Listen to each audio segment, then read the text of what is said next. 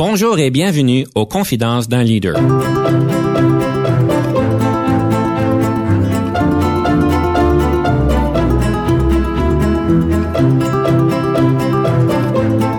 Ici Denis Lévesque, coach en leadership. Nous avons donc l'honneur et le privilège de recevoir en studio des leaders qui ont marqué leur communauté afin d'apprendre de leur expérience et de s'inspirer de leur sagesse.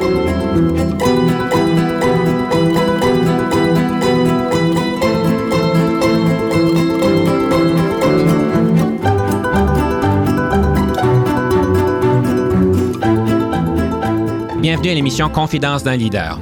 Aujourd'hui, nous avons le grand plaisir de pouvoir parler avec un leader de l'industrie du commerce au détail. Comme vous savez, il y a beaucoup de défis aujourd'hui avec le commerce au détail. Il y a des ajustements, il y a des changements, il y a des adaptations de plans de commerce et de plans d'affaires qui est très important de pouvoir suivre. Nous allons aussi pouvoir parler du leadership au féminin. Est-ce qu'il existe? Et puis, évidemment, est-ce qu'il y a un secret pour gérer ou diriger des équipes qui sont principalement faites de femmes professionnelles et exécutives, évidemment? Et nous avons donc le plaisir de recevoir aujourd'hui en studio M. François Roberge. Bonjour, M. Roberge. Bonjour, bonjour à tous. Alors, M. Roberge, c'est un grand plaisir de vous recevoir. Vous êtes le président et directeur général de la Vie en Rose et vous avez donc une belle expérience dans ce domaine-ci. Si je comprends bien, vous êtes celui qui a acheté la Vie en Rose en 96. Si j'ai bien compris, vous avez pris les, le devant, la direction et vous avez fait de grands changements et de belles choses avec la Vie en Rose. Eh oui, j'ai euh, été au bon moment à la bonne place. En 1995, j'ai fait un offre sur les actifs euh, de la compagnie qui était basée à Toronto. Et euh, à l'époque, il y avait 23 magasins. Et on a déménagé le siège social à Montréal et on a reconstruit au complet euh, le plan d'affaires de la Vie en Rose. Et qu'est-ce qui vous a motivé de pouvoir euh, vous lancer en entrepreneurship? Parce que vous étiez déjà en entrepreneurship avant. Écoutez, ça, entrepreneur, tu l'as ou tu l'as pas. hein? Moi, j'ai toujours dit euh, que c'est un sport extrême, mais j'ai commencé dans le vêtement en 1981 comme camionneur pour mon oncle et j'ai appris le métier.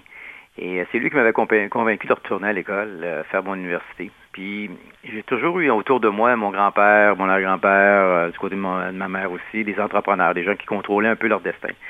Puis donc, quand tu l'as dans ton sang, donc moi j'avais toujours voulu un jour euh, contrôler mon destin, puis j'ai eu une opportunité en 95 de pouvoir aller de l'avant là-dessus et c'est comme ça que j'ai foncé euh, suite à des très belles années où j'ai appris mon métier. Et quel a été peut-être votre premier défi à, à pouvoir assumer ce nouveau mandat-là? Le, premier défi le plus dur, euh, c'était le défi financier en tant que comment trouver des sous pour acheter ça quand on n'a pas. Mhm. C'était vraiment ça, c'était un, des défis que j'étais mal préparé.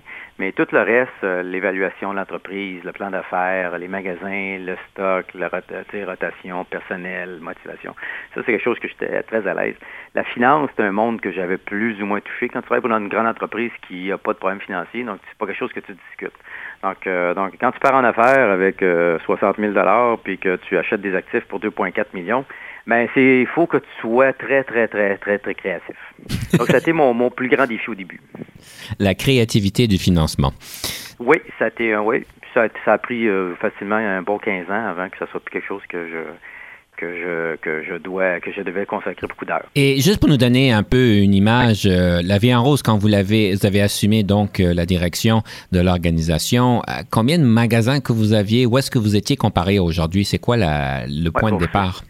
Facile. Regardez, à l'époque qu'on a acheté, on avait 23 magasins dans cinq provinces. Donc, on était éparpillés à travers le Canada avec peu d'emprises. Les magasins principalement en Ontario. On faisait un chiffre d'affaires de 12 millions. On avait 200 employés.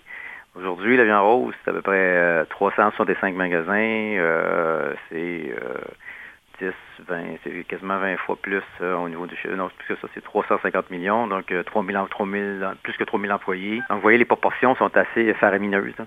Euh, on est en 18 pays. Avant, on était dans 5 provinces. Donc, on est sorti du Canada aussi. On a deux concepts, la vie en rose, Bikini Village.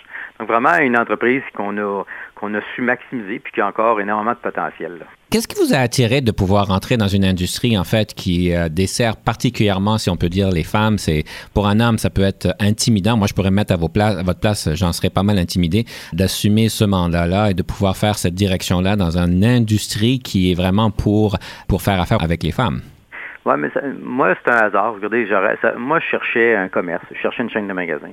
Euh, ça aurait pu être de, j'ai regardé des vêtements pour enfants, j'ai regardé des vêtements pour femmes, j'ai regardé beaucoup, beaucoup de choses. Mais j'ai eu la chance de tomber sur cette compagnie-là, que je trouvais qu'il y avait un immense potentiel au niveau de son nom, il était très fort, des bons locaux. Euh, puis je trouvais qu'il y avait, vu que c'était quand même un besoin essentiel, la lingerie. Donc, le, le, fait de la lingerie pour femmes, c'est un hasard. Ça aurait pu être des bijoux, ça peut être, je cherchais n'importe quoi, je voulais une chaîne de magasins, petite, moyenne, pour pouvoir partir en affaires. Et euh, c'est la vie en rose qui était qui est tombée euh, au bon moment à la bonne place. Donc, c'est vraiment pas une question de besoin. C'est vrai j'ai toujours travaillé avec des femmes. Depuis 81, je travaille toujours dans le commerce de détail avec relié avec une clientèle féminine principalement. J'ai fait les vêtements pour enfants, j'ai fait aussi les maillots de bain mais c'est toujours été autour des femmes. Donc, euh, c'est pour ça que c'est pas quelque chose qui me qui me dérangeait pas. Mais au bout de la ligne, tu sais, il faut pas oublier, moi, je suis un marchand. Je peux vendre euh, n'importe quoi. Mais j'ai été chanceux, je suis tombé sur un domaine extraordinaire qui est la lingerie, qui est un besoin essentiel. Quelle a été votre euh, la plus grande surprise que vous avez eue? Quelque chose que vous attendiez pas lorsque vous avez pris en charge l'organisation? C'est drôle, je parlais pas anglais, puis ma compagnie était à 80 anglophone, que c'était j'avais un complexe mon, complexe. Il y avait un petit stress financier, mais c'était aussi, surtout aussi mon côté. Euh, j'ai toujours manqué un peu de confiance euh, à cause que je n'étais pas une personne bilingue. J'ai pas eu la chance d'apprendre mon anglais. Moi, je viens de Québec, la ville de Québec. Puis à Québec, il n'y a pas tellement d'anglophones.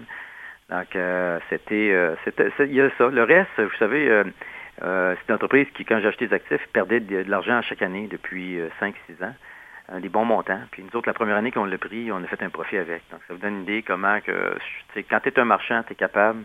Les anciens propriétaires n'étaient pas toujours des marchands, c'était des gens qui avaient plusieurs divisions. Et là, en regardant en, rétrospective, la clé de succès d'avoir en fait eu ce grand virement dans une année, d'avoir fait des profits, c'est quoi les ingrédients à succès qui vous a permis de faire ça? Bien, c'est drôle. Il y avait il y avait quatre éléments. La Rose, quand j'ai acheté, j'ai acheté les actifs. Donc, j'ai réussi à acheter les magasins euh, un peu euh, au niveau arabais, donc au niveau de l'amortissement. Donc, j'ai fait j'ai sauvé un des coûts. Mais aussi, euh, j'ai amélioré la masse salariale, dans le sens que les j'ai travaillé sur la, des employés un petit peu plus motivés. Donc, la, la productivité des magasins, la masse salariale s'est améliorée. Donc, c'était comme une économie de 150 000. J'ai fermé le siège social à Toronto une fortune, puis je l'ai ramené à Montréal dans un, dans un prix raisonnable, euh, meilleure vente des magasins. Donc, tu sais, c'est tous des petits éléments qui ont fait que la première année, ben ça, puis maximiser aussi, euh, maximiser euh,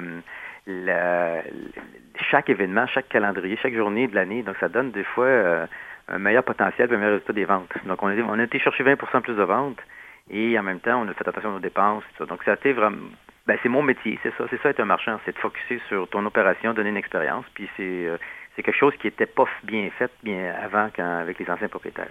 Mais c'est quand même drastique de pouvoir euh, changer le bateau dans un an. Là. C'est quand même une belle réalisation. C'est un petit bateau. Puis dans les années 90, c'était encore faisable. C'était facile. Il n'y a pas d'Internet. On était encore dans les 4P. on était... On, la première année, on a tourné de bord. Mais la deuxième année, on s'est dit, nous autres, on vendait des marques, mais les marques se retrouvaient à l'époque chez Eaton, chez Labbé, chez Simpson, chez Sears. Et nous autres, on n'était pas capable de supporter les rabais qu'ils donnaient. Donc, nous autres, c'était une question. Donc, c'est pour ça qu'en 97, un an après qu'on a acheté, on a décidé qu'on allait créer notre propre marque maison qui allait devenir de la viande rose. Et c'est là qu'a été le grand changement, le catalyseur. Puis après, on a rentré des maillots de bain. Donc, tu vois, on, on avait un plan de match, on a regardé comment on peut. On est capable de le rentabiliser, mais on n'est pas, les banques ne supportent pas, les financiers ne supportent pas. Donc, qu'est-ce qu'on peut faire? Et c'est là qu'on a changé complètement le modèle d'affaires en 97-98 euh, pour l'amener où est-ce qu'elle est aujourd'hui. Puis ça nous a donné des, vraiment des, on a fait des grandes enjambées. Vous avez parlé de la relocalisation du, euh, de la maison mère de Toronto à Montréal. Ça a été reçu avec, euh, d'un côté, des éloges, d'un côté, de la résistance. Vu que la compagnie n'allait pas bien, de toute façon, euh, le, siège social, et moi je, viens de Montréal, donc c'est certain que je n'ai pas question que j'allais euh, rester là-bas.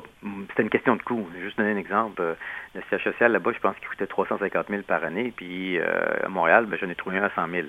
Donc ça me donne une idée. Moi, moi mon but ultime, c'était la rentabilité et de tourner de bord. Et c'est drôle parce que dans le temps, on entendait plus le contraire. On entend toujours des, des compagnies déménagent à Toronto et non s'en viennent à Montréal. Mais j'étais tout petit à l'époque, donc j'ai pas pas vraiment attiré l'attention. De toute façon, je fais pas mes coups d'éclat pour euh, ces choses-là. Pour moi, je fais ça pour le bien-être de l'entreprise. C'est toujours une question de vision, puis de stratégie, puis qu'est-ce qui peut l'amener à être plus performante. En tout cas, c'est très inspirant de vous entendre parler, de pouvoir faire ces, grandes choses. En tout cas, c'est vraiment bien. Monsieur Robert, c'est déjà le temps de notre première pièce musicale et j'aimerais vous inviter de la présenter. Euh, je sais que vous avez choisi plusieurs pièces musicales, mais j'aimerais vous inviter d'en choisir une. La première, c'est quoi le nom de la pièce musicale et qui la performe et pourquoi vous l'avez choisie? Ah, ben c'est une bonne question. J'espère qu'ils sont dans les ordres que je vous ai donnés. Tout à fait. ben, c'était Jacques Brel. qui est une chanson qui m'a toujours qui m'a toujours marqué. de, je sais pas, j'ai peut-être pas manqué d'amour, mais c'est quelque chose qui me qui me qui m'a toujours touché. j'ai bâti une famille, moi, ça fait 36 ans que j'étais avec ma femme, puis la famille, mes enfants, c'est super important. Donc, cette chanson-là, euh, j'adore l'écouter, puis elle me donne toujours des frissons de la chair de poule. Parfait. Nous écoutons donc Jacques Brel. Nous prenons une petite pause. Quand on revient, on va parler du leadership au féminin et on a notre fameux débat. Restez des nôtres.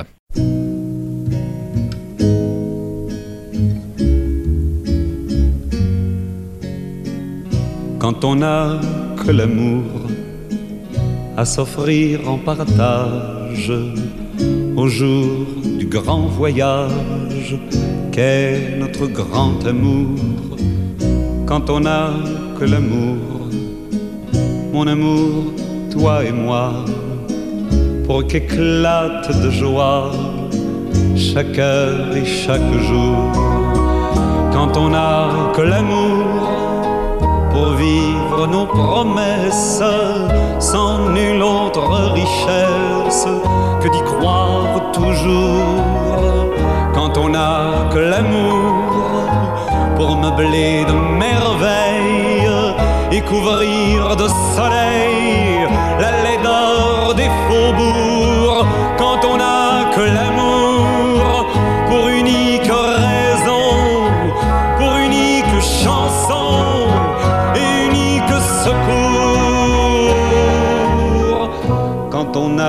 l'amour pour habiller matin pauvres et malandrins de manteaux de velours. Quand on n'a que l'amour à offrir en prière pour les maux de la terre en simple troubadour. Quand on n'a que l'amour à ceux-là dont l'unique combat est de chercher le jour quand on n'a que l'amour pour tracer un chemin et forcer le destin à chaque carrefour. Quand on n'a que l'amour pour parler au canon et rien qu'une chanson pour convaincre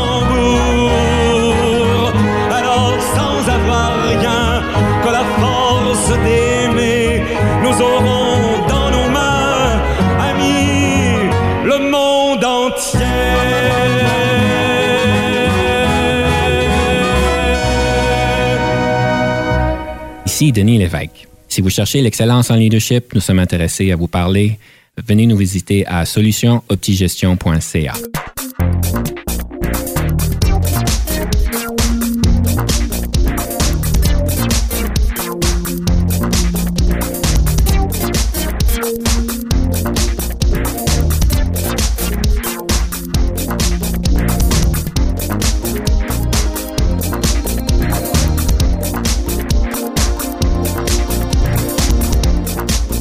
de retour à l'émission Confidence d'un leader. Nous sommes ici en studio avec M. François Roberge, qui est président et directeur général de La Vie en Rose. Et nous avons donc eu une belle conversation sur La Vie en Rose quand, quand M. Roberge l'a assumé en 1996. Et je sais que vous m'avez parlé non seulement que c'est une industrie qui, en fait, qui est très au féminin, si on peut dire. J'aimerais vous lancer la question, M. Roberge. Le leadership au féminin, est-ce qu'il existe ou est-ce que c'est un mythe? Moi, je pense que ça existe. Ça dépend de la question. Comment on fait du leadership avec du féminin ou le leadership féminin? Moi, je suis entouré de femmes. Je suis entouré de femmes extraordinaires, des gens qui, euh, moi, j'appelle toujours ma garde rapprochée, là, des gens qui me complètent en termes de, de force et faiblesse. Et je trouve ça extraordinaire. Euh, de, c'est des gens qui sont dévoués, travaillent fort euh, et ils sont, ils m'accompagnent dans notre projet. Et puis c'est des leaders dans, dans leur département, dans leurs équipes, dans leur, dans l'entreprise. C'est des gens que que je ne peux pas me passer. Si vous aviez à comparer le leadership des femmes qui vous entourent, qui vous encadrent, qui vous appuient, et que vous le comparez avec les quelques hommes peut-être leaders que vous avez en organisation, est-ce que vous voyez clairement des différences de style, des différences d'approche, des différences de prise de décision? Les femmes, c'est plus sensible. Euh, je sais pas, c'est plus à l'écoute. Je sais pas, j'adore la sensibilité. Je, je, travaille avec des hommes aussi, mais euh, chez nous, on a peut-être 35 gars puis 3000 femmes. Donc, c'est certain que j'étais pas bien là-dedans, mais c'est pas le même. De toute façon, c'est pas les mêmes traits de caractère. Puis moi, j'adore le côté. c'est jamais superficiel, toujours profond, c'est à l'analyse. Je sais que les femmes, de toute façon, les femmes, on sait des, souvent, c'est plus en termes de trouver des compromis, trouver des, c'est moins d'affrontements, euh, c'est des solutions. Euh, je sais pas. Moi, j'ai, c'est, ma garde rapprochée sont comme ça. Et euh, puis de toute façon, si on avait plus de femmes autour de la terre comme leader, je pense qu'on aurait peut-être moins de guerre puis moins de chicanes. c'est, peut-être un paradoxe, mais moi, je pense, je crois sincèrement ça. Oui, je pense que je serais d'accord avec vous. Il y a toujours la question quand on est un dirigeant et on a des équipes qui sont autour de nous de, de femmes, est-ce qu'il y a une approche particulière qui fonctionne mieux, ou est-ce que c'est un paradoxe que l'idée dirigée que ce soit des femmes ou des hommes qu'on dirige, qu'on lead, euh, en fait, c'est la même chose? Je vous dirais que les femmes, il faut être euh, sincère, il faut être honnête, puis il faut être vrai, parce que leur confiance, c'est dur à... Il faut bâtir, c'est une question de confiance et ça se détruit facilement. Donc vraiment, c'est important, mais il faut dire les vraies choses aussi. Il ne faut pas se cacher. Là, que quand tu es un leader, quand tu es, la personne qui dirige le canot, quand tout le monde est dans le canot avec toi, ben, euh, il faut que tu aies un message clair aussi. C'est des gens qui, quand ils sont embarqués avec toi, oh my God, tassez-vous, là, ils en déplacent des choses. Monsieur Robert, je vous avais parlé tantôt dans le premier segment, la question de la motivation. Il semblerait qu'une des euh, ingrédients de votre succès de votre première année, c'est de pouvoir euh, motiver euh, les employés à, à s'y mettre un petit peu plus, si j'ai bien compris, être un peu plus engagés. Tout le monde aimerait ça, avoir des équipes engagées, motivées. C'est quoi votre, source de succès dans ce domaine-là? Probablement d'être vrai, d'être accessible moi, il n'y a pas de barrière entre une personne qui fait du shipping chez nous ou un WVP, n'importe qui peut parler. Donc, d'être vrai, de communiquer, d'expliquer où tu veux aller. Donc, quand les gens comprennent qu'est-ce que tu veux faire en tant que projet, puis que tu avances à petits pas, parce que moi, je suis une personne qui aime ça avancer, structurer, euh, les gens les gens embarquent avec toi. François suis tout seul, c'est rien. Hein. François Robert, avec son équipe, là, ça, c'est incroyable comment on peut faire des projets. on en fait en ce moment des projets. Oui, c'est stressant. Oui, il y a des changements, tout ça. Mais quand tu expliques, quand tu prends le temps de montrer où tu veux aller, les gens, il y en a qui embarquent, puis il y en a qui n'embarquent pas. C'est à toi, pas ça, en tant que leader, d'identifier ceux qui ne veulent pas embarquer, t'essayes, mais si ça, ne marche pas, ben, tu dois prendre des décisions en conséquence pour t'assurer que ton canot, ton bateau ou ton, entreprise aille dans la direction que tu veux, puis là, tu fais des changements en conséquence. Tu dois laisser la chance aux gens. Les gens veulent comprendre, hein, puis pour adhérer, puis être, vraiment dans le projet, euh, si tu fais des choses sans communiquer, sans dire, je le vois de plus en plus quand tu fais des plus en plus gros projets. Donc, puis tu sais, quand les gens, les gens embarquent avec toi, ils prennent une partie du projet avec eux autres. Ça fait que pour le leader, c'est beaucoup plus facile. Tout à fait. Est-ce que vous avez changé votre manière de communiquer votre mission, le plan de match, quand vous étiez en 96 par rapport ben en 2019-2020? C'est certain qu'en grandissant, on a plus de temps. Donc aujourd'hui, on a des visions, des missions, on a des, un code, code d'entreprise, on a, défini des choses pour que les gens puissent mieux comprendre. Ce qui a changé en 96 aussi, ce qui est, ce qui est paradoxal aussi, c'est que j'ai moins de temps je suis moins patient un petit peu. Ça veut dire que je m'explique, ça veut dire que euh, quand j'avais 33 ans, quand j'ai acheté bien j'avais du temps devant moi, puis donc je prenais, tu sais, je pouvais prendre mon temps, puis des décisions, des fois je retardais. Aujourd'hui, je réalise que le temps, il m'en reste moins d'avant, donc souvent, euh, je, je, suis plus porté à, à travailler plus serré sur les échéanciers et les réalisations, puis de prendre des décisions en conséquence. Monsieur Roberge, est-ce que vous êtes prêt pour le fameux débat? Ben oui, moi j'aime ça les débats. Euh, j'espère que je vais être à la hauteur euh, du, du, du sujet.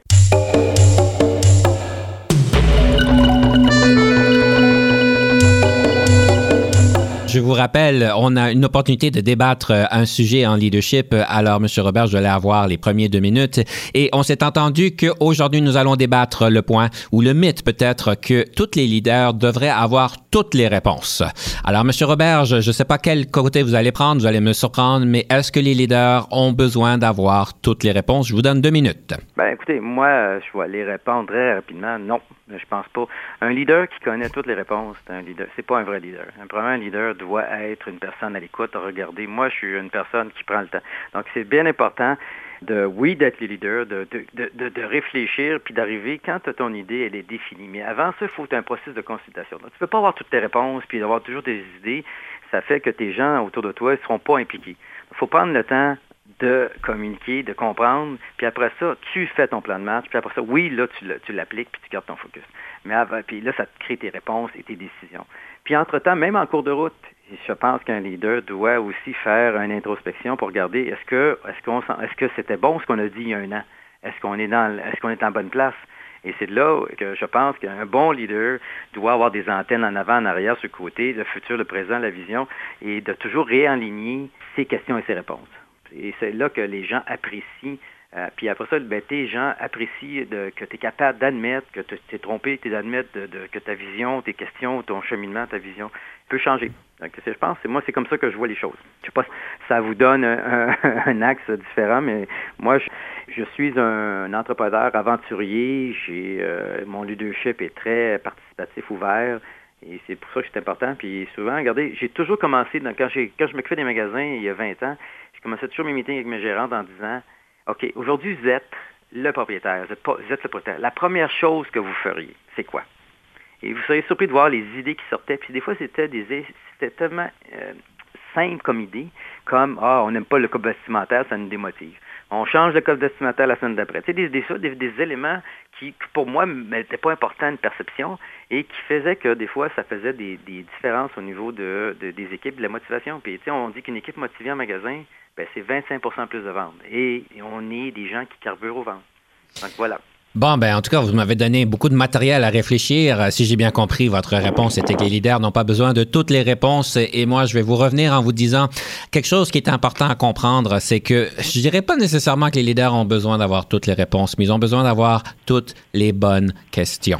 Important de pouvoir poser les bonnes questions afin de pouvoir faire cette consultation. Mais j'irai un petit peu plus loin. Je pense qu'en tant que leader, il y a quand même des erreurs qu'on ne peut pas se permettre de faire. Des gaffes de, de on peut dire, de débutants. Si vous êtes euh, quelqu'un qui est un leader d'une grosse entreprise, ça fait 20 ans que vous êtes leader, faire des gaffes que quelqu'un pourrait faire dans leur première année dans leur voyage de cheminement serait peut-être un peu difficile à revenir, à reprendre.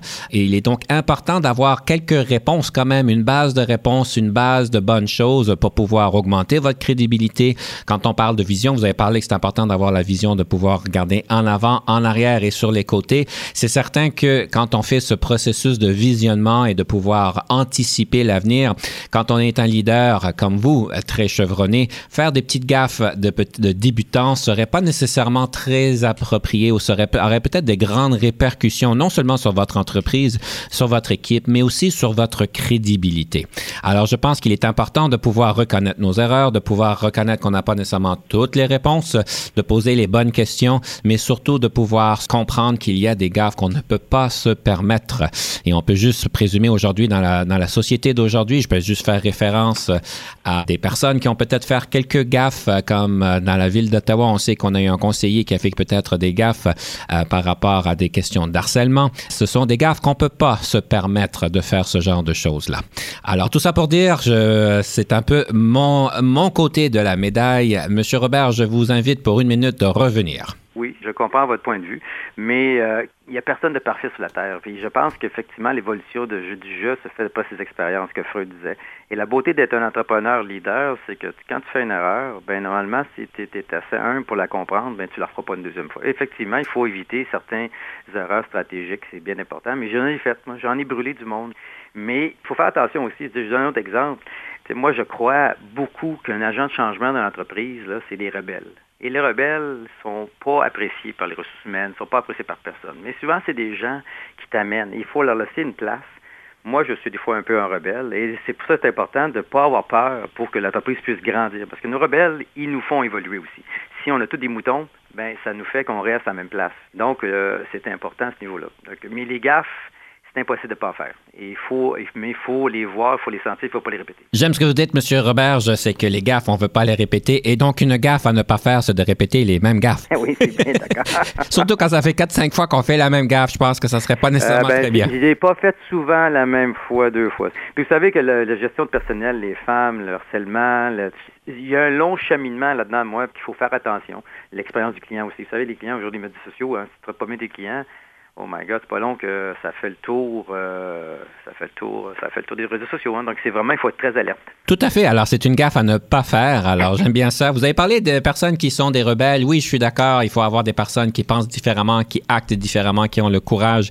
Mais encore une fois, il y a des gaffes qu'on veut pas faire. On veut pas brasser le bateau plus que plus qu'il va survivre et de avoir des comportements néfastes euh, à ce point-là. Les ressources humaines devraient s'impliquer. Monsieur Roberge, on pourrait débattre ce sujet-là pendant bien longtemps.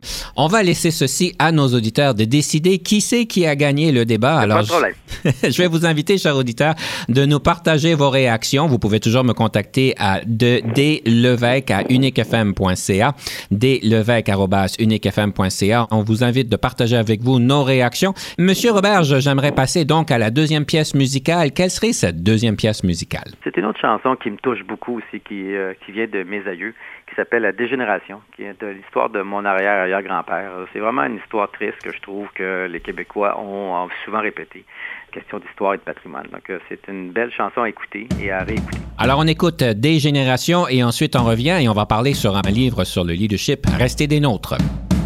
Ton arrière-arrière-grand-père, il a défriché la terre. Ton arrière-grand-père, il a labouré la terre.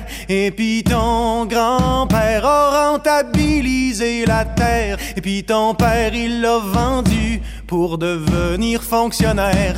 Et puis toi, mon petit gars, tu sais plus ce que tu vas faire dans ton petit trois et demi, ben trop cher, fret en hiver. Il te vient des envies de devenir propriétaire et tu rêves la nuit d'avoir ton petit lopin de terre.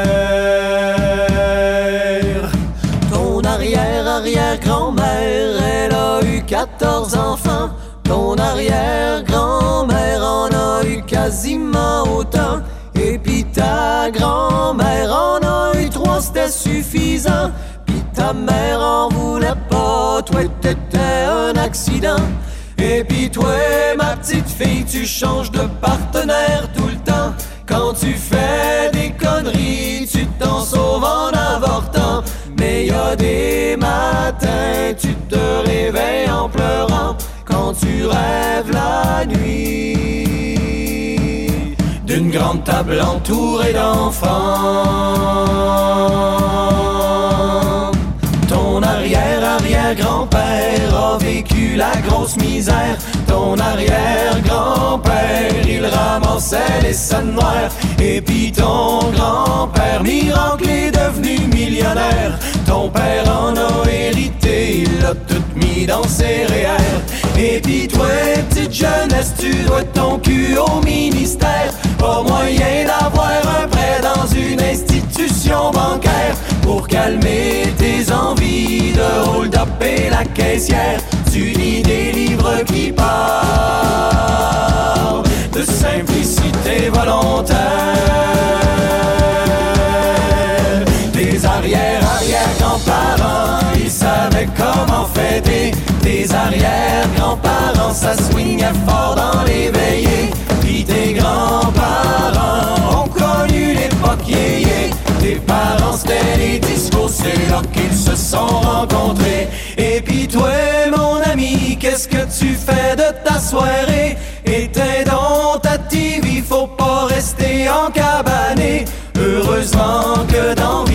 Certaines choses refusent de changer. Enfile tes plus beaux habits, car nous allons ce soir danser.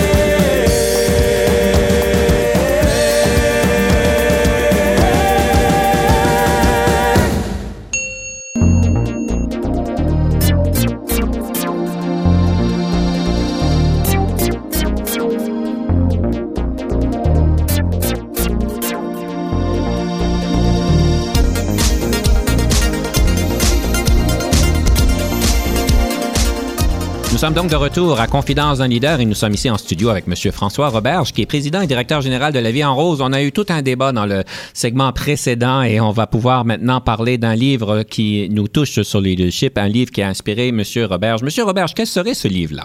Vous savez que notre domaine de l'industrie, en ce moment, le commerce de détail, est euh, très affecté. Il y a des changements drastiques qui se passent depuis quelques années. Et ce qui m'a marqué dans ce livre-là, c'était le premier chapitre qui me disait que le retail is dead. Et vous savez, moi, je suis un, je, suis un peu la vieille génération. Moi, je crois beaucoup au brick and mortar, je crois beaucoup au magasin. Et je regarde tous mes amis, tout le monde autour de moi, des gens que je connais depuis 25, 30, 35 ans, qui, qui perdent leur commerce parce que justement, mauvaise décision. Puis ça venait toujours sur le côté web. Là, ouais, ils n'ont pas fait le web, pas le web là-dessus, le web là-dessus. Puis j'ai lu ce livre-là et c'est drôle, ça m'a inspiré dans le sens d'aller dans un autre chemin. Et que moi, je crois beaucoup un, un avenir hybride entre les magasins, places d'affaires partout, et mélangé avec notre, euh, notre numérique, le web et les médias sociaux, tout ça, pour faire une expérience. Parce que je crois fondamentalement que le client, le produit, c'est ce qu'on doit s'attaquer et on doit avoir des services autour pour euh, arriver à les satisfaire, notre client, avec le produit. Donc, c'est vraiment une remise en question. Puis au début, c'était dur, ce livre-là, parce que ça vraiment, ça nous disait que ben, j'avais peut-être plus d'avenir. Même, même moi, j'ai peut-être euh, que j'ai peut-être un défi d'avenir en termes de vision que j'ai. Et ça a poussé ma vision à continuer ce que je fais. Parce que vous savez, moi, en ce moment, je fais à peu près, je fais à peu près une quarantaine de magasins par année. Je suis un des rares au Canada qui fait des magasins. C'est drôle, quand je fais un magasin, ben, mon web va mieux, ma région va mieux, tout ça. Donc, je trouve que ça, c'est, il faut faire attention dans notre perception. Il ne faut pas, faut pas avoir peur d'aller à contre-courant de ce qui se passe. Quand vous dites que vous faites vos magasins, ça veut dire quoi? Ça veut dire que, un exemple, je viens d'ouvrir un magasin à Rouen-Noranda. Je n'avais pas avant. Hmm. Petite ville de 35 000 habitants. Et je vais faire super bien. Puis en même temps, mon magasin devient une espèce de comptoir stratégique pour le web parce qu'on peut livrer, retourner des choses là dans le magasin. Si tu regardes d'autres détaillants, c'est le contraire. Ils ferment leur magasin parce qu'ils disent, ah, on va utiliser le web comme service pour les clients. Nous autres, dans le monde de la lingerie, il y a beaucoup, beaucoup d'essayages. Beaucoup, c'est beaucoup de techniques. Donc, tu sais, c'est un avantage que j'ai d'avoir un point de vente. Puis souvent, dans cette petite ville-là, euh, comme Val d'Or, qui est une très belle ville, ou Aranda, je vais devenir la référence en lingerie, en maillot et en pyjama. Moi, je crois beaucoup, puis je pense que mon modèle va être exportable après ça aux États-Unis. Parce que souvent, les gens aux États-Unis focusent sur, les grosses villes, mais je pense qu'une petite ville comme Plattsburgh, Burlington, ou même d'autres villes qui, qui sont dans les États du Nord, c'est des marchés qui sont souvent mal couverts par des chaînes et que je pense que moi, je pourrais peut-être euh, tirer mon épingle du jeu. Et vous dites d'aller à contre-courant. Un exemple d'aller à contre-courant. Tout le monde va sur le web, tout le monde fait bien des ben, choses. Moi, je vais sur le web, mais je, je, continue à ouvrir des magasins, à expansionner. Comme là, je travaille sur un magasin à Yellowknife, un magasin à, White Horse. Je travaille, donc, tu sais, moi, je pense, sans faire du cannibalisme, c'est important, c'est un, peu, un peu revenir avec des points de service. Un magasin devient un point de service où est-ce que la cliente peut, peut aller chercher, peut, peut faire un retour web, peut acheter, peut, donc c'est vraiment, et c'est, il n'y a pas beaucoup de monde en ce moment qui font ça. Le monde est plus en mode rationalisation, fermer des magasins. Et on le voit dans les centres d'achat euh, plus en, région, qu'il y a un taux de vacances quand même assez important. Puis moi, euh, je pense que l'homme, la femme sont grégaires, ils ont besoin de sortir, ils ont besoin de toucher. Euh, oui, c'est vrai qu'il faut qu'ils soient plus préparés. C'est vrai qu'aujourd'hui, les gens vont en magasin, ils ont déjà fait un pré-shopping sur le web, ils ont déjà tout, ils ont fait des choses, mais l'expérience, le contact, et je crois foncièrement que ça va, c'est quelque chose d'important. M. Robert, je vais vous poser la question la plus importante de l'émission. Est-ce que vous êtes prêt? Oui, allez-y En tant qu'entrepreneur et, euh, dirigeant d'entreprise, on a des options, on a des choix à faire, on a des décisions à prendre. Et quand on parle de vision, quand on parle d'opportunité, quand est-ce qu'on sait que l'option A, c'est la meilleure, donc comme vous dites, d'avoir un, marché hybride. Et quand est-ce qu'on sait qu'on devrait en fait aller juste avec le web ou de laisser faire le web ou de faire autre chose? Comment on fait pour prendre notre décision quand on, ces décisions ont un impact direct sur le futur, la survivabilité euh, de l'organisation? C'est quelque chose qu'on n'est jamais sûr, mais il faut dire que les chiffres parlent. Hein. Quand, quand, tes ventes, quand tes ventes euh, grandissent 10 magasin comparable, année après année, que ta profitabilité est là, euh, que tu fais tes projets sans emprunter d'argent avec ton cash flow, donc, tu te dis, ben ma recette, elle doit être intéressante. Et euh, puis aussi, ce qui arrive aussi, c'est que quand tu vas bien, les centres d'achat courent après toi. Mais savoir si on a pris le bon choix entre A et B, ben c'est pas un peu les tests qu'on fait sur le marketing numérique maintenant aujourd'hui, les tests A-B. Ça veut dire que, tu sais, oui, j'ai mis, j'ai construit un plan d'affaires avec une stratégie, une vision pour les cinq prochaines années. Je mets les ingrédients. Mais en cours de route, il faut regarder si ça tient la route. C'est-tu logique ce qu'on a prévu de faire? Ça, ça a-tu du sens ou c'est-tu correct? Quand tu vois que ce que tu as enligné et, continue à progresser puis que l'entreprise avance, puis ça te permet de faire d'autres projets, ben là, tu te dis, OK, ben mon idée de base, euh, ma stratégie, ma vision, elle était, euh, elle était bonne. Puis là, ben, de toute façon, en, évoluant, parce qu'on sait qu'aujourd'hui, le retail, c'est des concepts de trois ans, tout, tout se reformule. Donc, on peut pas dire, ah, moi, je suis correct pour dix ans. Là. Donc, le retail, c'est un monde qui grandit. Tu grandis, tu, dois grandir ou tu vas mourir. Puis aussi, il faut toujours, tu es en mode changement. On fait, nous autres, neuf collections par année. Neuf fois par année, on rentre une nouvelle collection des couleurs, des tendances. Imaginez-vous, donc c'est toujours un recommencement perpétuel. Mais c'est ça que j'aime dans le retail. Moi. Mais globalement, le savoir si on l'a fait, ben, c'est en voyant les résultats. Le problème des résultats, c'est qu'on le voit l'année d'après. On espère juste. Mais il faut avoir des antennes, il faut analyser des KPI, puis tout ça, puis de, vraiment bien, euh, Vraiment bien. Il faut jamais, jamais, jamais, jamais prendre pour acquis quelque chose. Si j'ai bien compris, évidemment, la discipline de faire vos décisions est là, mais surtout de pouvoir tester euh, vos euh, concepts, tester vos décisions, d'avoir les processus, les états financiers, les, les effectifs nécessaires pour vérifier rapidement. Comme on dit en technologie, on dit fail, fail fast, c'est-à-dire que si c'est pas pour marcher, c'est aussi bien de le savoir très rapidement. Je vous donne un exemple très simple. Regardez, on, on, est intégré verticalement. On fait notre production, on est dans plusieurs pays. On sait qu'en ce moment, il y a une pression en Chine au niveau des coûts. Mais pensez-vous que je vais attendre que dans, trois ans, euh, euh, ça sera insoutenable au niveau du pricing, tout ça? Ben, ça fait quelques années déjà qu'on a commencé à regarder d'autres pays pour pouvoir s'approvisionner, pour rester compétitif avec la compétition. Donc, c'est juste, il y a toujours une question d'anticipation. Peu importe dans quel secteur que tu es dans ton entreprise, le leader doit anticiper puis participer, pour voir les décisions qui vont nous permettre d'avancer. Puis c'est parce que tu sais, le, le- tout change. Ton, ton approvisionnement n'est pas bon, ben ça affecte tes magasins. Le retail, c'est un monde avec plein, plein, plein d'éléments dedans qui fait que l'anticipation est très importante. Eh bien, Monsieur Robert, on est prêt pour la rafale. Est-ce que vous êtes prêt? Oui, allez-y. Qu'aimez-vous manger le plus et le plus souvent? Moi, j'adore, j'adore la viande. Je suis un carnivore, donc c'est un défaut. C'est pas bon mon cholestérol, mais j'adore la viande. Et les pâtes. Et les pâtes et la sauce tomate. C'est quoi vos forces? C'est une personne qui est, euh, qui est rassembleur. J'ai une énergie extraordinaire et je suis très focus. Que ferez-vous différemment au travail si la culture vous le permettrait? Ça, je savais que tu la poserais et je m'étais dit qu'est-ce que je ferais différemment? Ben, je sais pas. Je te dirais que avec l'évolution qu'il y a, que le, travail partagé, ça, va tellement vite.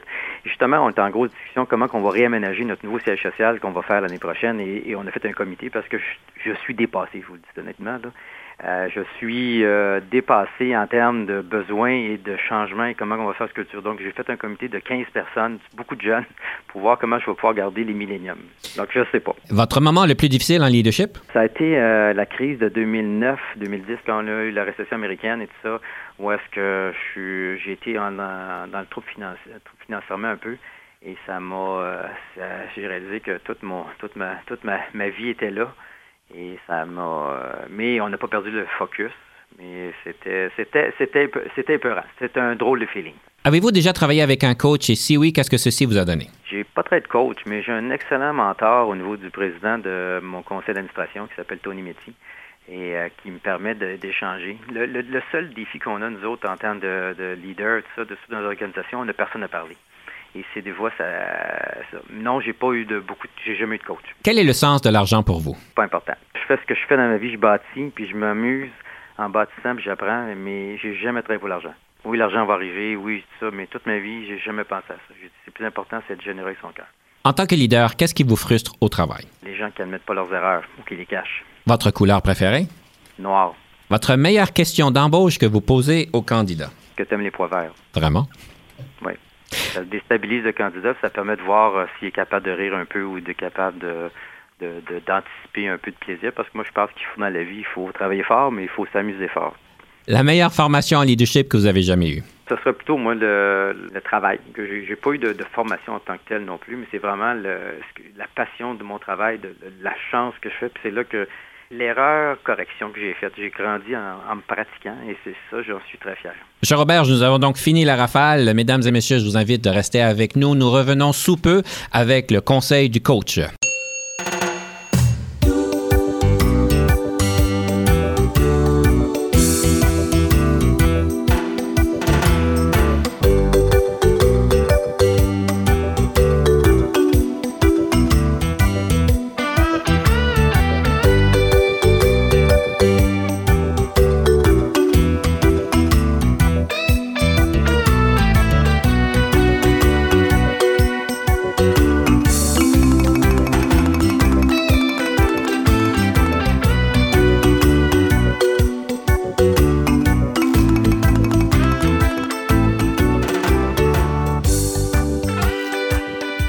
Sommes de retour à Confidence d'un leader et c'est le moment du deux minutes du coach, le conseil du coach pour la semaine. En fait, nous allons faire du pouce un peu sur ce que nous avons parlé, c'est de la communication avec impact. Vous vous rappelez, c'est important de pouvoir bien réfléchir et se préparer, de pouvoir bien structurer notre conversation, notre présentation. Et aujourd'hui, j'aimerais clôturer avec le troisième pilier, c'est cette question de connecter avec votre audience, de bien vous assurer que ce que l'audience voit, donc l'autre personne voit en vous lorsque vous donnez le message, ça soit congruent avec ce que vous dites. Donc, est-ce que votre posture physique, est-ce que votre langage corporel est en aligné avec votre intention? Est-ce que vous démontrez peut-être un petit peu plus d'humilité, trop d'humilité? Et est-ce que vous êtes capable de pouvoir écouter la réaction? Une des, une des choses qu'on va dire des grands communicateurs, c'est de pouvoir bien comprendre, d'apprendre à écouter ce que le monde dit. Je sais que ça a l'air un petit peu paradoxal parce que vous, vous êtes en train de communiquer, vous, vous êtes en train de donner un message, mais il est important d'observer la réaction, d'observer les, les, réactions physiques, de pouvoir inviter les personnes à pouvoir poser des questions, à réagir à votre message, afin que vous puissiez comprendre où est-ce qu'ils sont et où est-ce que ça vous permettra aussi de pouvoir peaufiner votre direction sur le moment. Si vous voyez que les personnes ne vous comprennent pas, si vous voyez que les personnes ne comprennent pas certains concepts ou bien prennent d'autres choses de votre message que vous voulez leur laisser, ça vous donne l'opportunité de pouvoir en fait de corriger la mise de tir et de pouvoir équilibrer le tout. Une des choses à prendre en considération c'est aussi votre ton de voix et votre énergie. Parce que si vous êtes quelqu'un qui est en train de donner un message, qu'il y a un grand changement qui se passe et que c'est excitant et vous n'avez pas de l'air quelqu'un qui est excité, c'est certain que le monde va pouvoir lire à travers les mots et pouvoir comprendre votre intention. Donc, il est important de pouvoir modéliser notre énergie selon la situation parce que certainement, si on a des messages difficiles à donner, on ne veut pas arriver dans une salle avec trop d'énergie. Ça n'arrivera, ça ne vous aidera pas dans ce processus-là. Donc, il est important de pouvoir en fait bien connecter avec votre audience et je vais vous rappeler de bien écouter leurs réactions.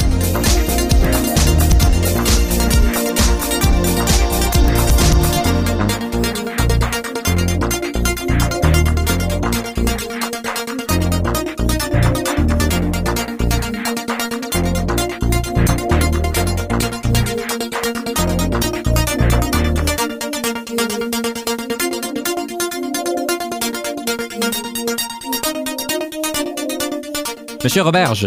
Oui. J'écoute votre réaction sur ce deux minutes ben, du coach. C'est un très, très beau monologue. Excellent. C'est fantastique. Écoutez, c'est vrai. Effectivement, il faut, il faut euh, rester toujours connecté avec euh, le message qu'on qu'on dégage, qu'on, comment on travaille. Mais je vous dirais un petit dicton aussi qui dit que l'habit ne fait pas le moine. Moi, j'ai toujours été euh, jamais veston cravate, jamais de, tu sais, vraiment d'avoir un look un peu plus désinvolte. Mais ce que les gens respectent, c'est l'action que tu fais aussi. Et c'est important aussi que tu prendre le temps d'écouter l'action, parce que c'est beau de bien paraître, mais il faut avoir aussi euh, un impact verbal, que tu connais tes dossiers, que tu puisses réagir, écouter. Et ça, c'est un grand, grand, c'est bien important pour moi. L'autre chose aussi, moi j'adore, j'ai parlé tantôt de ma garde rapprochée. Ma garde rapprochée, là, qui sont mes leaders féminins autour de moi, puis il y, a, il y a deux leaders masculins aussi, mais il y a sept leaders féminins. C'est des gens qui me ramènent aussi de l'information qui sentent eux autres aussi, puis qu'on en discute ensemble, parce qu'on a un comité, euh, un comité de série de ces gens-là avec moi, autour de moi, qui me permettent des fois aussi, parce que c'est beau avoir des antennes, on peut voir, mais ça nous permet d'être, encore plus précis pour, euh, pour débattre des, des, des, des, sujets qui, qui stressent les gens. Parce que vous voulez pas, hein, dans une entreprise, c'est ce qui, ce qui affecte, on a motivation, mais il y a le changement qui amène le stress et qui amène aussi une certaine déroute et une incompréhension, de la vision de l'entreprise. Mais effectivement, tout ça ensemble, c'est tout un tout. Moi, je suis moins fastidieux sur le côté habillement. Euh, je pense que c'est important de, laisser les gens s'exprimer comme ils sont. Mais aussi, euh, puis on a des analyses de posture, croisées, mains croisées, les, comment tu regardes, ça.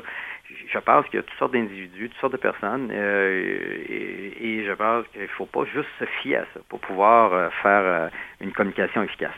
Monsieur Robert, j'ai une chose que vous êtes particulièrement bien reconnu, c'est que vous êtes une personne qui est bien équilibrée. Alors, nécessairement dans tous les domaines, évidemment, mais particulièrement par rapport à la vie personnelle et la vie au travail. Parce qu'évidemment, vous avez un, grand mandat, vous avez de grandes responsabilités, énormes, je dirais même, par rapport au bien-être de l'entreprise, des employés qui sont employés par l'entreprise et de votre clientèle. Mais vous trouvez quand même par hasard, je ne sais pas comment vous le faites, mais cet équilibre avec votre vie familiale, c'est important pour vous. La question de l'équilibre travail-maison, c'est quoi votre formule à vous? Parce qu'évidemment, on la cherche tous. Oui, effectivement. Vous savez, chacun doit trouver sa formule. Moi, la mienne, euh, j'ai toujours dit, euh, c'est pas la quantité de temps que tu passes avec euh, tes, tes enfants, c'est la qualité que tu lui donnes. Donc, c'est pour ça que nous autres, nos enfants, vous savez que moi, j'ai deux de mes enfants qui sont avec moi dans l'entreprise avec ma femme et euh, j'ai ma nièce, mon beau-frère, c'est une entreprise un peu familiale. Et vous savez, quand j'ai fait mon offre, ma, dernière avait deux semaines. Ma femme venait d'accoucher, donc euh, puis j'en avais une de deux ans, puis une, un autre de quatre ans. Donc c'était vraiment dans le pic de ma famille. Mais vous savez, c'est qu'on a travaillé fort, mais quand c'est temps de s'amuser ou de sortir des vacances ou de prendre le temps, les enfants se rappellent encore de tous nos événements qu'on a fait ensemble. Donc c'est vraiment une question euh, de vivre intensément. Tu travailles fort à l'entreprise, tu vis ta famille fort, tu sais, puis euh, et puis d'être un, d'être un temps couple. Donc c'est vraiment, euh, pour moi, la famille, c'est, c'est la vie en haut, c'est un beau projet, mais ma famille, euh, voir où ce sont rendus les enfants, tout ça, euh, c'est quelque chose qui me tient extrêmement à cœur. Puis deuxièmement, de savoir qu'ils sont, qu'ils sont prêts à prendre le relève dans quelques années, je ne savais pas comment ça peut me, me satisfaire, euh, parce que bâtir ce que j'ai bâti, c'est extraordinaire, mais passer la vendre, puis prendre, aller chez nous, puis regarder euh, l'argent en banque, c'est pas, c'est pas mon rêve, moi. C'est pas ça que je voulais. Moi, la bâtir pour qu'elle aille plus loin, pour que les enfants la continuent, puis que après ça, la génération après continue. Parce que notre potentiel, nous autres, est mondial. Euh, la, la, la lingerie pour femmes, il y a des femmes partout sur la Terre, il y en a 3 milliards et demi, donc je me dis, on sort du Canada et oui, effectivement, un équilibre, bon, de la pêche un petit peu aussi, j'ai une érablière, j'ai- j'aime j'aime bûcher. Je- mon premier diplôme dans ma vie, moi, c'était être cultivateur, donc vous savez, donc euh, j'étais un peu loin de, de mes passions, mais donc trouver tous ces équilibres-là, c'est toi. Euh, travailler sur le couple aussi, vous savez, c'est qu'on travaille avec sa femme, passion, euh, travail, enfant, c'est pas toujours évident. Effectivement, je suis très choyé, très content date. Ben, c'est très rafraîchissant de vous voir aller et de pouvoir vous entendre parler parce qu'évidemment, vous avez euh, des belles choses qui se passent au travail, à la maison. Et je peux juste m'imaginer d'avoir nos enfants et puis la parenté, de travailler dans votre organisation. Comme vous dites, ça doit être très gratifiant. Monsieur Roberge, malheureusement, le temps s'écoule. J'aimerais peut-être clôturer avec une citation, donc une citation sur le leadership. Quelle serait cette citation que vous voudriez partager avec nous? Le leadership, c'est quelque chose qui se cultive. Moi, j'ai trouvé euh, ma passion dans la vie. Je suis un marchand et gardez votre focus. Vous êtes bon dans quelque chose, gardez votre focus là-dessus. Souvent, en prenant du succès, on est porté à s'éparpiller dans une énergie ou moins s'occuper. Donc, regardez, moi, aujourd'hui, je suis fier. J'ai mon entreprise. J'ai ma famille. C'était mes deux grands objectifs. Mais c'est quand tu as trouvé un grand leader, souvent regarde un chemin, il développe, il, le- il maximise et c'est ça qui est important, garder son focus, d'aller au bout de ses rêves. Alors, la citation, si j'ai bien compris, c'est Gardez votre focus et allez au bout de vos rêves, et ceci par François Roberge. Oui. Fantastique. Monsieur Roberge, j'aimerais vous, vous inviter de présenter votre troisième pièce musicale, ce qui va conclure notre émission. C'est une belle chanson que j'ai toujours aimée aussi, c'est de Gilles Vigneault, Mon pays. Ma famille est ici depuis 1679 et j'en suis très fier. Un grand merci, Monsieur Roberge, d'avoir participé à notre émission. On écoute à mon pays et chers auditeurs, je vous rappelle, gardez votre focus et allez au bout de vos rêves. À la prochaine.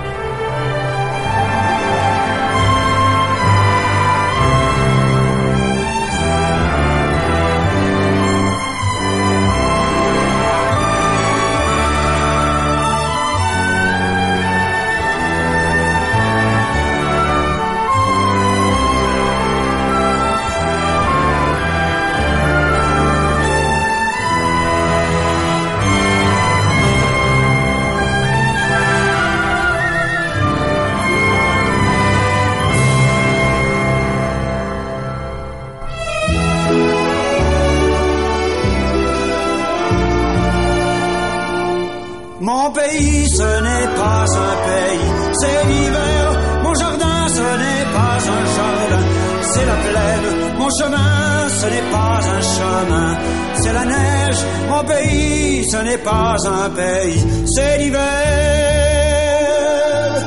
Dans la blanche cérémonie où la neige au vent se marie, dans ce pays de poudrerie, mon père a fait bâtir maison. Et je m'en vais être fidèle à sa manière, à son modèle.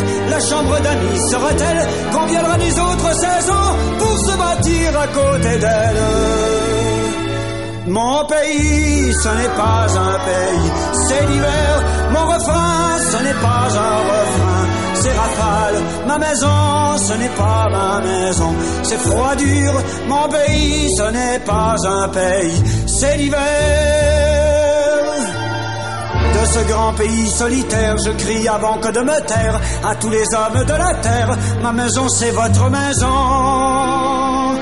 En Entre ces quatre murs de glace, je mets mon temps et mon espace à préparer le feu, la place pour les humains de l'horizon. Et les humains sont de ma race.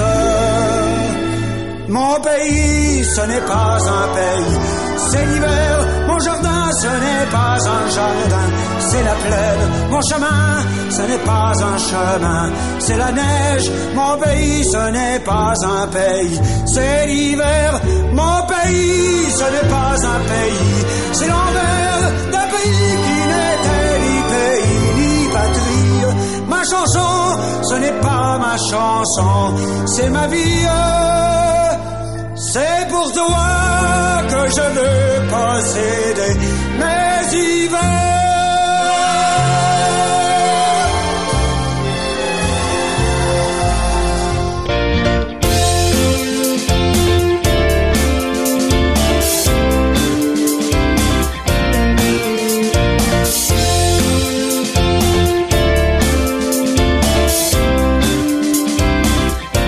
Conception, animation, entrevue et recherche, Denis Lévesque. Montage et réalisation, Jean-Paul Moreau. Confidence d'un leader est une production et une présentation d'Unique FM 94,5.